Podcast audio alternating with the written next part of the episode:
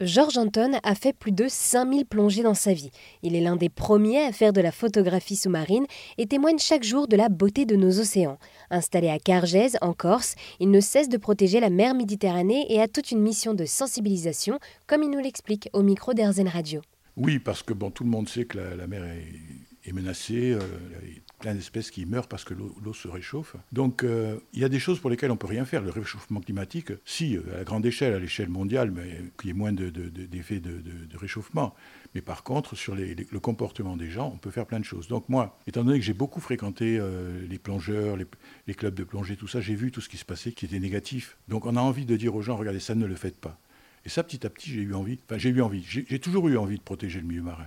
Mais chaque fois qu'on voyait quelque chose qui se dégradait, on disait, il faut les prévenir. quoi. J'ai fait notamment beaucoup de documentaires sur l'importance des espèces, mais surtout leur dégradation. J'ai notamment un film qui a. J'étais content aussi parce que c'est un film qui a, remporté une palme au Festival mondial de l'image sous-marine.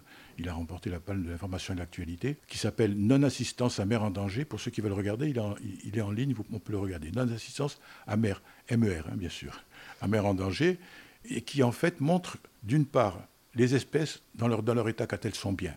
Ensuite, les espèces qui sont abîmées, par exemple, les gorgones qui sont en train de dépérir à cause de la température de l'eau, les posidonies qui sont arrachées par les encres des bateaux ou par les constructions portuaires. Ce qui fait qu'on ne connaît pas ce milieu. Seules les images qui sont remontées du fond peuvent faire découvrir aux, gens cette richesse et aussi cette fragilité. Donc c'est important de dire aux gens, regardez, voilà, vous avez un milieu qui est, fantastique, il est beau, il est magnifique, c'est un patrimoine. Hein. Moi, je, je, considère que c'est un patrimoine dont on doit se charger les gens qui ne plongent pas, ils le découvrent. Ils savent au moins à quoi ça ressemble. Alors que si on ne montre pas ces images, les gens, ça n'existe pas. Il y a plein de gens qui se contentent de glisser sur l'eau dans, un bateau, dans un jet ski, ou... mais ils ne savent pas ce qui se passe dessous.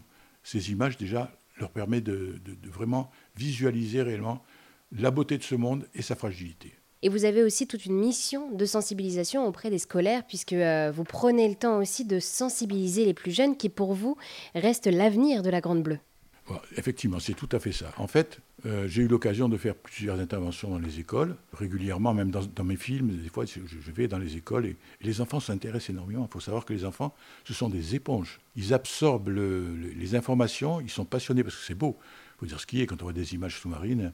Moi, je, euh, vois les enfants, ils sont, ils, sont, ils ont les yeux écarquillés, ils sont là, c'est merveilleux, ils ont bouche bée boivent, ils boivent pratiquement l'océan pour se, pour se faire plaisir. En fait, c'est important parce que ces enfants, par exemple, j'ai fait des classes ici à Cargès, j'ai fait des classes de, de CE1, CE2, CM1, CM2. Ces enfants, à l'âge qu'ils ont, dans quelques années, ce seront des adultes. Si parmi eux, et il y en aura probablement certains, ont un métier qui a un rapport avec la mer, ça serait quand même bien qu'ils sachent de quoi ils vont parler. Et je pense que c'est important parce que les enfants, d'une part, retiennent les informations, ils ont une mémoire quand même très importante, et lorsqu'ils vont arriver vraiment à, jouer un rôle dans ce milieu-là, ils seront préparés. Et, c'est bien eux qui auront plus tard la gestion du milieu marin. Donc c'est important qu'ils soient quand même conscients. C'est pour ça que moi je me régale avec les enfants. En plus, ils sont vraiment, c'est incroyable. Moi je, vois les quelques écoles que j'ai fait, quand les gamins je les rencontre, ils sont, heureux comme tout. Ils, ils me disent quand est-ce qu'on refait ça, quoi. Parce que ça les intéresse. Donc ça c'est une manière de préserver le milieu. Il faut l'utiliser, l'information, les enfants.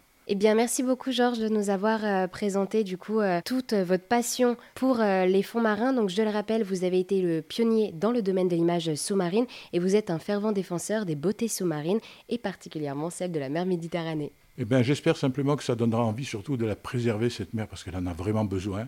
On ne peut pas parler de sauvegarde. Moi, j'en suis arrivé à dire qu'il n'y a plus de sauvegarde, mais au moins essayer de, reculer l'échéance le plus loin possible. C'est possible à partir du moment où tout le monde prend conscience.